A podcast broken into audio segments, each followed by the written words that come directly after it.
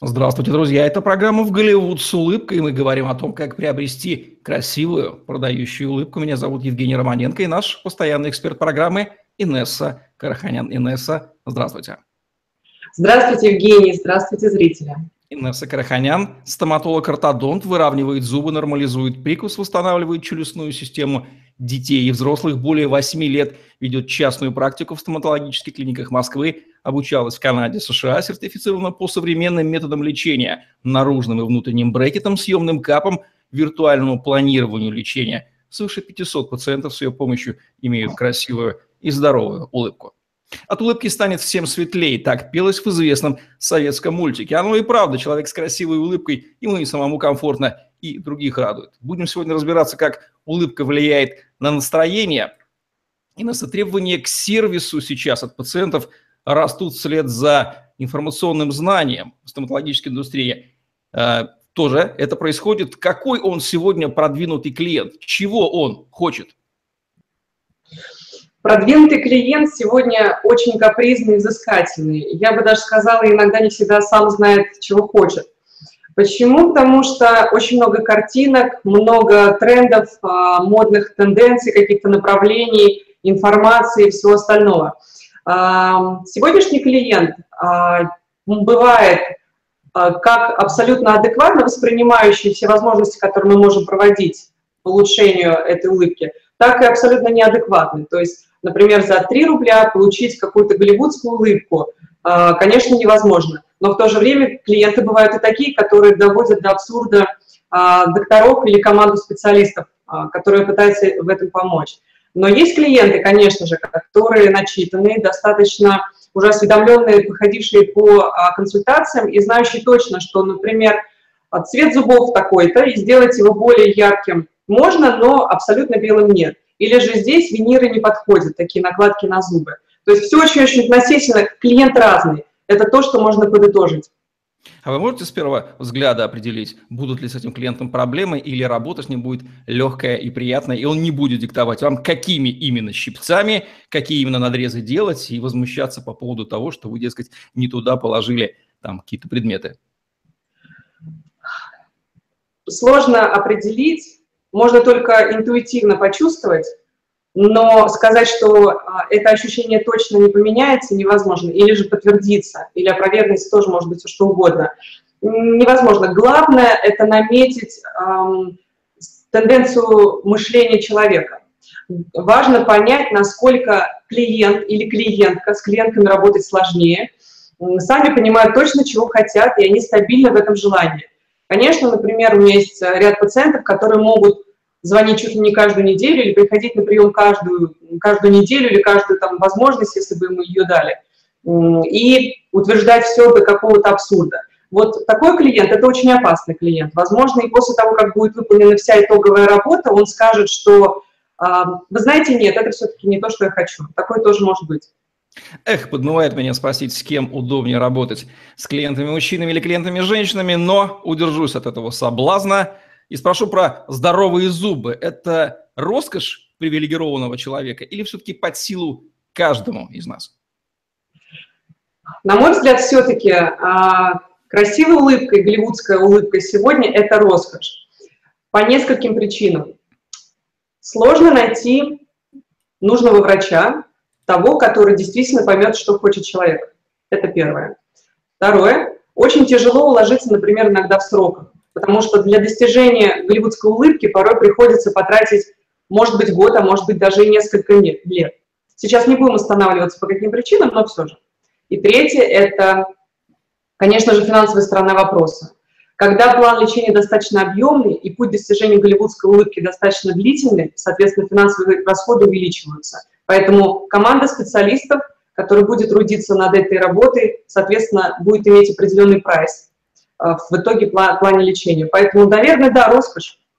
Кстати, вот это вот расхожий штамп, голливудская улыбка, существующий во многом благодаря журналистам. Есть ли у вас, как у специалистов, некий набор конкретных параметров, что он означает? Или очень размытая категория, и надо всегда уточнять, что же человек имеет в виду под ней? Обязательно нужно уточнять, что человек имеет в виду под а, понятием голливудская улыбка, потому что один может показать фотографию журнала, где зубы стоят достаточно расклешенные, например, широкие, трапециевидной формы и очень крупные. Другой, и которые ему могут абсолютно не подойти. Например, если это узко сложенный человек, сам по себе в своей конституции. Другой может показать белоснежные зубы, но которые будут отличаться абсолютной ровностью своей проекции. То есть они могут быть плоскими или какими-то немного утопленными внутри. Вот эти все факторы, конечно же, важно знать, и поэтому мы, э, как правило, говорим пациентам о том, что принесите какую-то фотографию идеальной улыбки, которая у вас есть. Неважно, Шерон Стоун это будет, Джулия Робертс или какой-то другой абсолютный персонаж. Как стать заботливым хозяином зубов? Достаточно ли для этого чистить их по нескольку раз в день, да регулярно менять зубную щетку? Заботливый хозяин прежде всего, конечно, тот, который чистит зубы. Это точно. И даже в сегодняшнем дне таких людей не так уж и много. Многие пропускают чистку зубов либо утром, либо вечером, считая, что это идеальный распорядок. Поэтому, конечно же, нужно начать с дисциплины. После завтрака, либо перед сном обязательно нужно чистить зубы. И заботливый хозяин – это точно тот, который регулярно ходит к стоматологу для того, чтобы показать свои зубы и лишний раз побеспокоиться, все ли там в порядке. Может быть, где-то он не дочищает этот налет, потому что чистить зубы можно и пять раз на дню.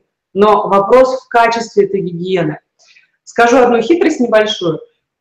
Существуют такие дорожные щетки, которые не нуждаются в переноске еще и зубной пасты. Сейчас я вам ее продемонстрирую. Допустим, вот такая щетка, которая сама по себе в определенном чехле, то есть ее удобно и легко вытащить, и она не требует нанесения пасты. Здесь специально уже находится гель, который просто а, размокает под действием воды. То есть достаточно ее промочить и почистить зубы и просто выбросить в урну. Это очень распространенная методика чистки зубов за рубежом. Поэтому щетки стоят копейки, и, соответственно, можно закупить какое-то количество и просто носить в сумке, где-то в рюкзаке, неважно, в пенале и так далее. Они очень легкие. Вот так вот современные технологии, а стоматология – это высокотехнологичная область и облегчают нам уход за собственными зубами. Я пользуюсь служебным положением, выражу благодарность своей маме, которая научила меня в детстве два раза в день чистить зубы. Мама, огромное спасибо, здорово, помогает. А вот, Инесса, в каком возрасте нужно впервые посетить кабинет стоматолога? И к чему готовиться, если первый прием состоялся лет так в 25? Я советую первый раз прийти к стоматологу а, в любом возрасте. Это будет очень парадоксальный сейчас мой ответ, но я говорю это абсолютно осознанно. Прежде всего, рекомендую прийти в том возрасте, в котором сам человек начнет понимать, что он, в принципе, перестал бояться стоматолога и готов его точно слушать. Потому что если привести за руку плачущего ребенка в 3-4 года или в 5-6 лет, но который будет дрыгаться ногами в кресле, абсолютно все прослушает мимо ушей и не будет соблюдать ничего, то говорить о том, что прекрасно было привести пациента в этом возрасте к стоматологу, не имеет никакого смысла. Поэтому можно и в 25. По опыту, какие уговоры на детей действуют наиболее эффективнее, мотивирующие их к посещению кабинета стоматолога и ликвидирующие страх? Может быть, есть какие-то специальные фразы, мол, Миша, мы сходим к веселой тете, которая посмотрит твои зубки и скажет что-нибудь интересное. Вот что-то такое. Лучше всего работают призы после приема стоматологов. Достаточно ребенку пообещать зайти в детский мир, и он уже приходит к стоматологу с улыбкой. Я это замечаю все время, потому что наша клиника находится напротив такого игрушечного магазина, и дети всегда приходят, и я точно знаю, что да, родители, видимо, пообещали. А, на сегодняшний день это самая лучшая интрига. Что говорят о человеке здоровые, но неровные, кривые, мягко говоря, зубы, и как быть, если желтизна и скученность во рту портят улыбку? Конечно, это, по сути, не говорит ни о чем, если зубы кривые, но при этом здоровые, потому что кривые зубы видны всем, здоровые зубы а, не всегда видны. Поэтому в данном случае, наверное, стоит сказать следующее, что если человек это устраивает, он может ходить так, как ему нравится. Это выбор самого человека, вне зависимости от тенденций, веяний каких-то или же условностей в сегодняшнем дне. Люди абсолютно условны, люди очень специфичные по-разному мыслят. Иногда даже, честно скажу, депутата нельзя заставить а, сделать какие-то сумасшедшие виниры или ту самую голливудскую улыбку, он говорит, Инесса, я хочу по-советски. Вот так, как мы привыкли, нормально, чтобы все стояло, будет стоять 5-10 лет шикарно и прекрасно. Поэтому все относительно. В то же время желтые, но при этом здоровые зубы, это, конечно же, тоже достаточно удача от природы, потому что здоровье в приоритете над желтизной.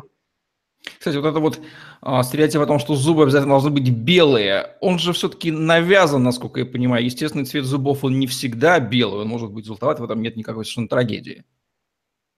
Да, конечно.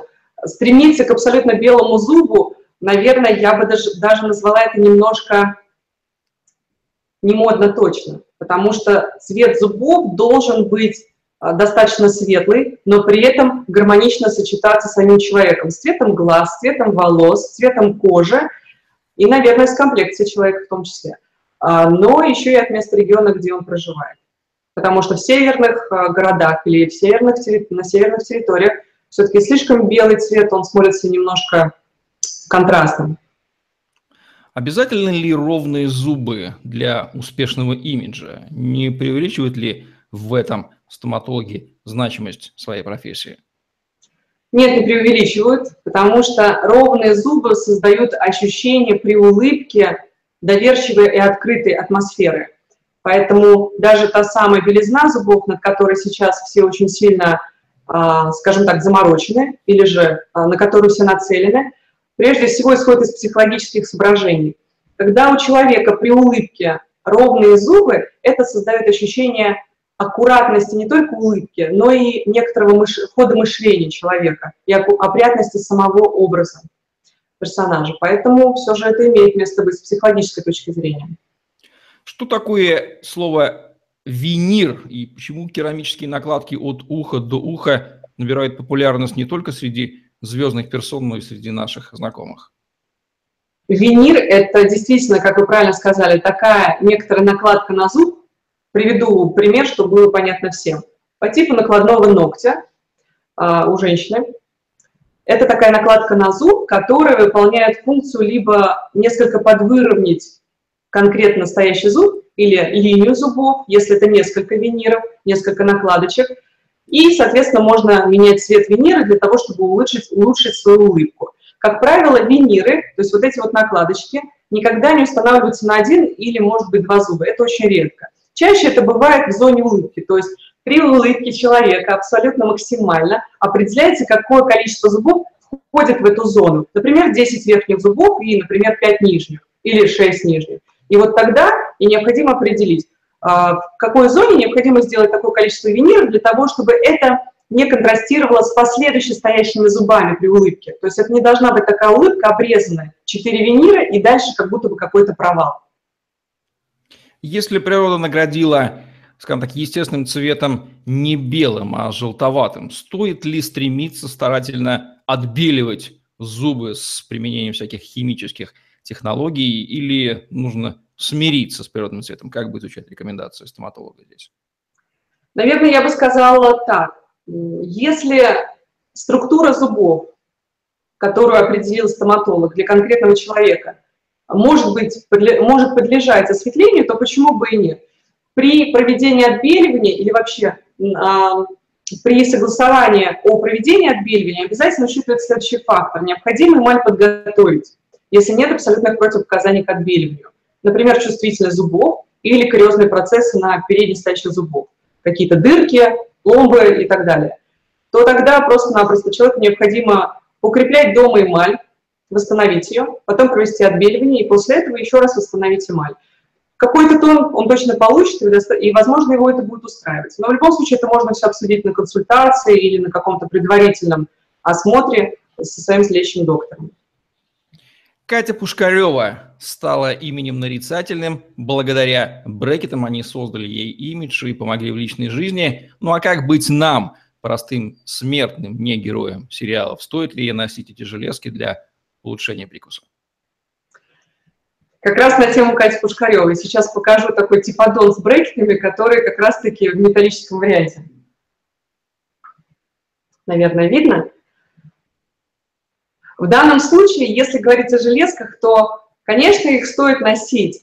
Тем более сейчас Кате, Кате Пушкаревой тогда не очень повезло. Может быть, были только железки, или ей предложили только железки. В сегодняшнем дне существуют брекеты в, в, огромной, в огромной вариации. Они есть внутренние, а, специальные, они есть наружные, видимые, но при этом белые, то есть которые не будут а, видны при фотографиях и при улыбке с расстояния где-то там от двух метров, например, и при разговоре с человеком на какой-то там дистанции или при общении с людьми.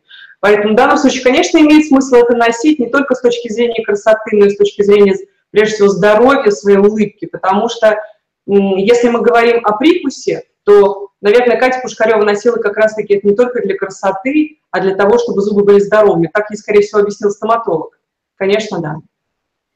Наш человек уже привык к тому, что зубы можно заменять, и фраза «зубной импланта», ну, ты могу неправильно произнести, сейчас поправьте меня, как правильно слово произносится. Что это такое и для какой возрастной группы они предназначены? Зубные имплантаты, или правильно их назвать просто имплантат, это некоторая такая возмещающая, возмещающая конструкция вместо отсутствующего зуба. Просто есть дырка, например, в челюсти. Ну, допустим, вот здесь есть все зубы, а представим, что здесь нет этого зуба, например. Соответственно, человеку необходимо жевать, у нас всего лишь по два жевательных зуба с каждой стороны. И именно в саму костную ткань устанавливается такой болтик или винтик структуру кости, в центр – который приживается некоторое количество времени, где-то до полугода. Далее после этого устанавливается такая короночка на имплантате, которая является как бы самой имитацией зуба. И эта зона становится для человека функциональной, то есть он может ею, а, ею пользоваться. То есть либо жевать, либо откусывать, либо пережевывать пищу, в зависимости от того, какая группа зубов отсутствовала и, как, и, какую, а, и какой зуб размещали. Они обязательны для людей именно зрелого возраста или можно поставить совершенно в любом? Ну, с учетом, что если зубы не, уже не молочные, а вторые. Хороший вопрос. Э, есть, конечно же, ограничения при установке имплантатов. Это, прежде всего, минимальный а, возраст 21 год.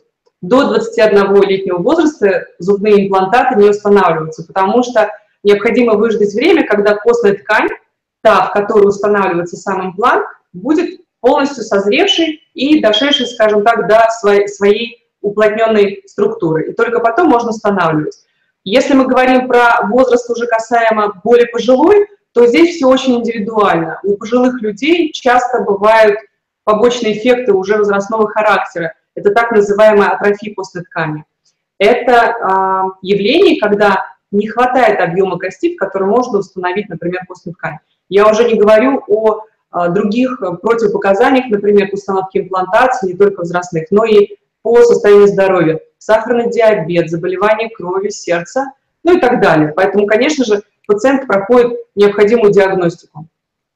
Почему так длинна и сложна операция приживления имплантата и какова вероятность его отторжения?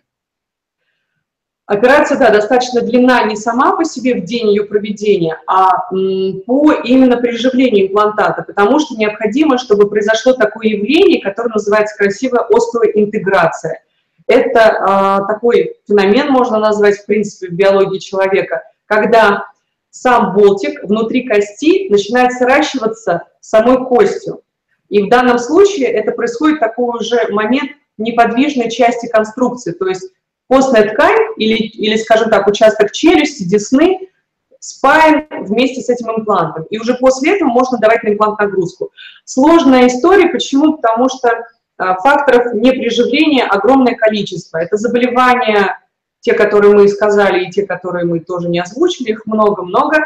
Это могут быть эм, иммунные определенные моменты, которые есть у человека, то есть иммунолога тоже необходимо проходить и сдавать анализы различные – и это может быть также очень какой-то нечаянный индивидуальный фактор, который произошел в конкретный момент и даже вплоть в операции. Например, определили, что плотность кости достаточно хорошая, и он должен прижиться, и других факторов, которые могут препятствовать его приживлению, нет, но в то же время он мог отторгнуться. То есть здесь очень специфично.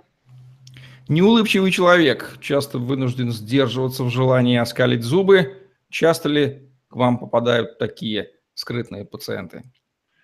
Да, бывали такие случаи, не так часто, но все же они имеют место быть, и даже подростки часто не хотят улыбаться, особенно когда нам необходимо сделать серию фотографий с улыбкой, при полном ее а, оголении или же частичном человек может сказать, вы знаете, а я не могу улыбаться. Я говорю, ну как же ты так не можешь улыбнуться? Ну, э, вспомни какую-нибудь шутку или еще что-то, я начинаю веселить, но человеку сложно улыбнуться, то есть он улыбается губами, скажем так. Это комплекс, это уже на уровне комплекса, поэтому я обращаю на это внимание и делаю себе отметку, что с этим человеком нужно будет поработать прежде всего психологически.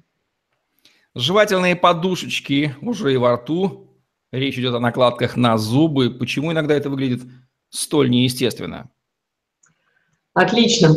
Действительно, жевательные подушечки на зубах иногда бывают, и это выглядит очень неестественно по одной простой причине, потому что специалист недообъяснил человеку, что, например, нельзя сделать так называемые люминиры. Люминиры – это такие накладки на зубы, которые можно назвать жевательными подушечками, которые идут без обточки зуба, потому что толщина вот именно этой подушечки керамики, которая является виниром, она зависит от многих факторов.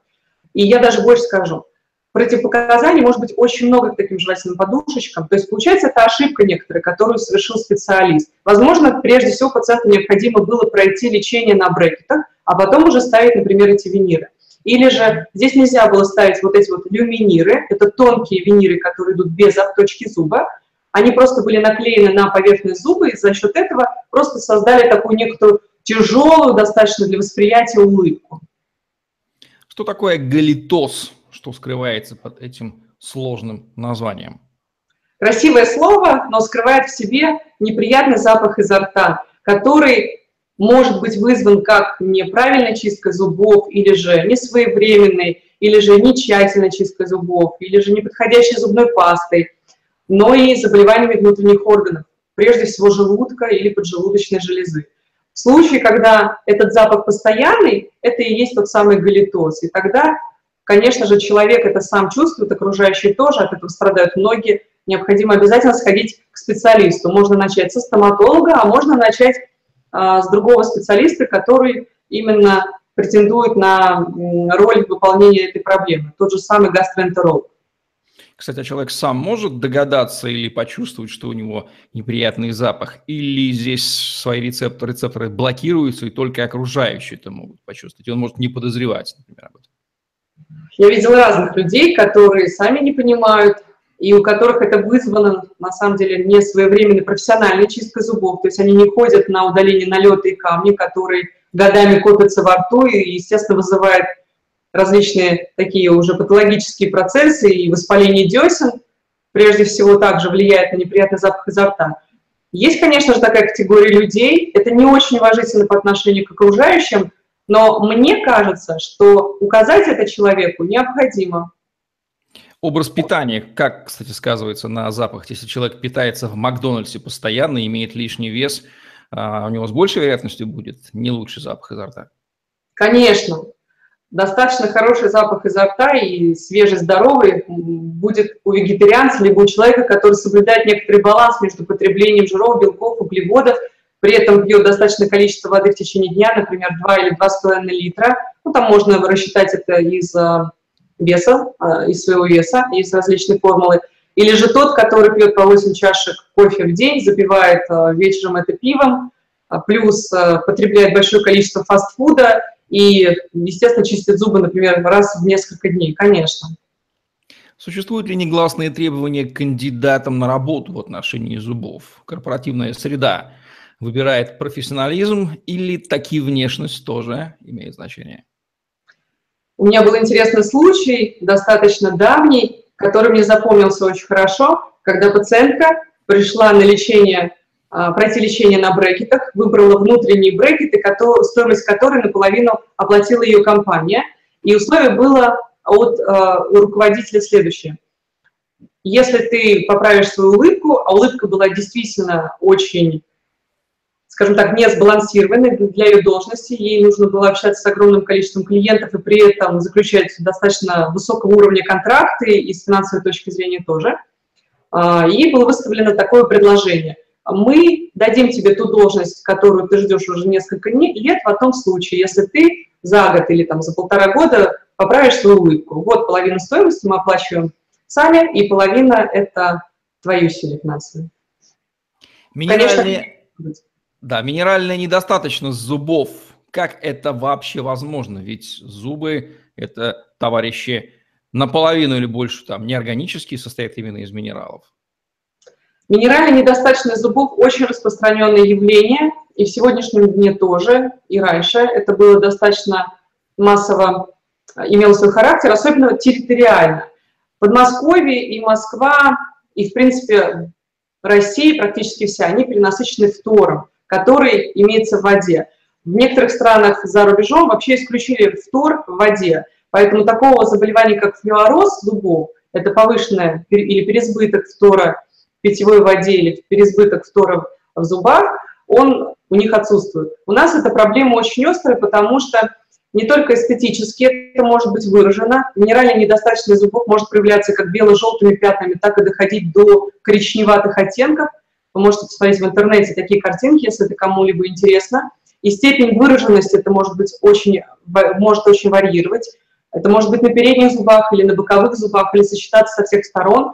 Но самое печальное, это что минеральную недостаточность зубов тяжело сбалансировать, то есть выровнять до того уровня, чтобы зубы были достаточно плотные и не разрушались, потому что, как правило, эта недостаточность проявляется разрушением зубов в виде либо кариесов, либо просто дырок, либо пятен, которые просто потом образуют полости.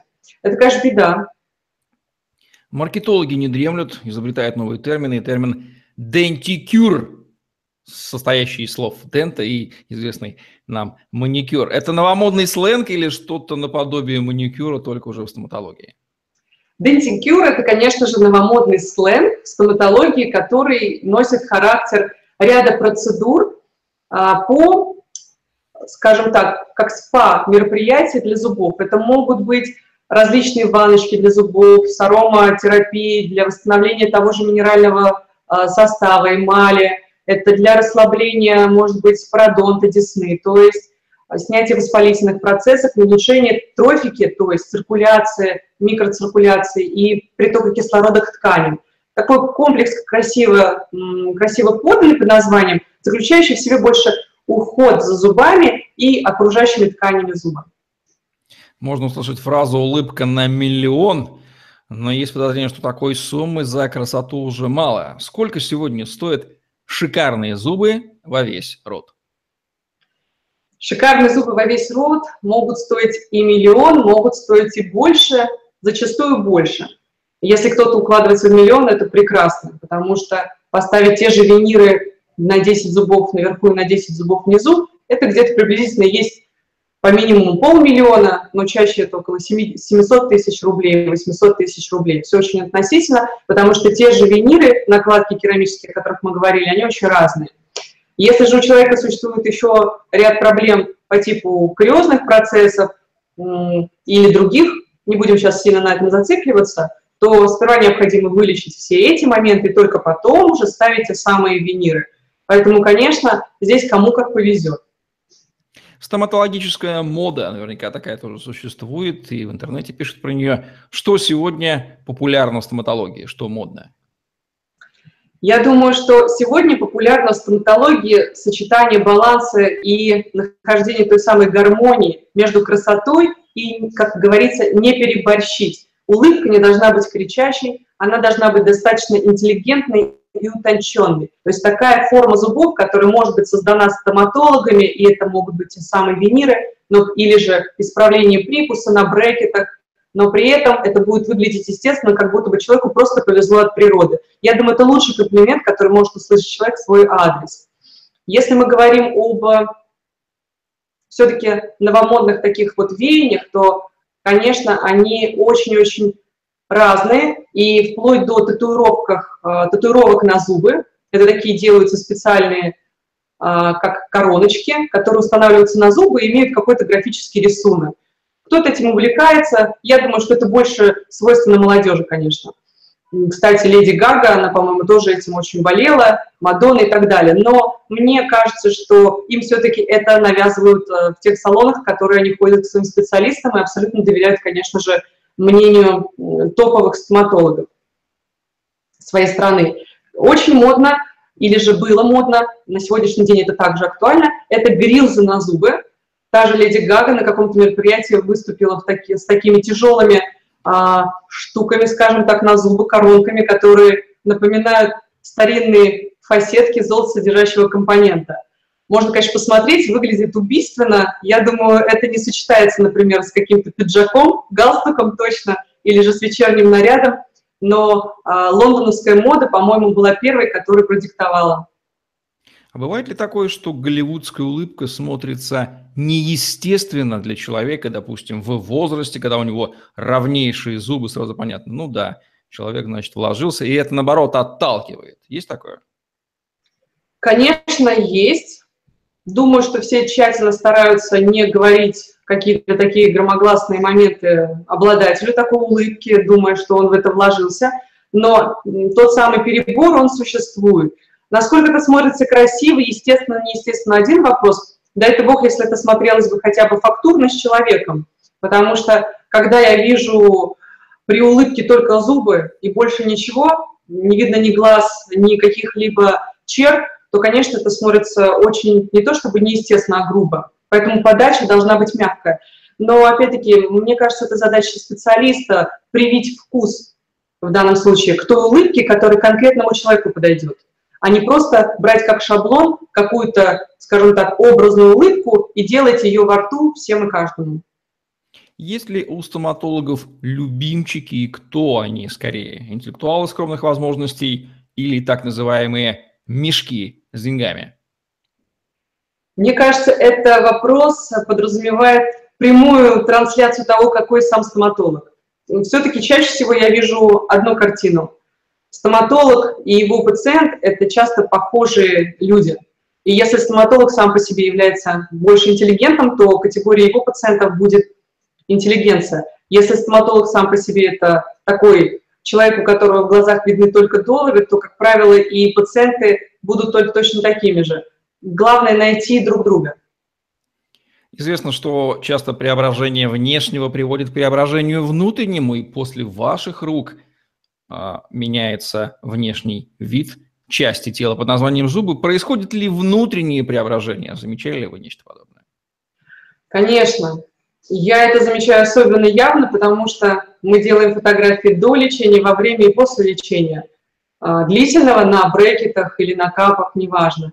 Но когда я сравниваю фотографии лица до и после, это существенно разные, различные изменения. Начиная от изменения в имидже и некоторой такой гармоничностью восприятия человека, цвета волос, прически, макияжа, не кричащего, а более спокойного, такого достаточно тонкого, до, конечно же, самой улыбки и глаз.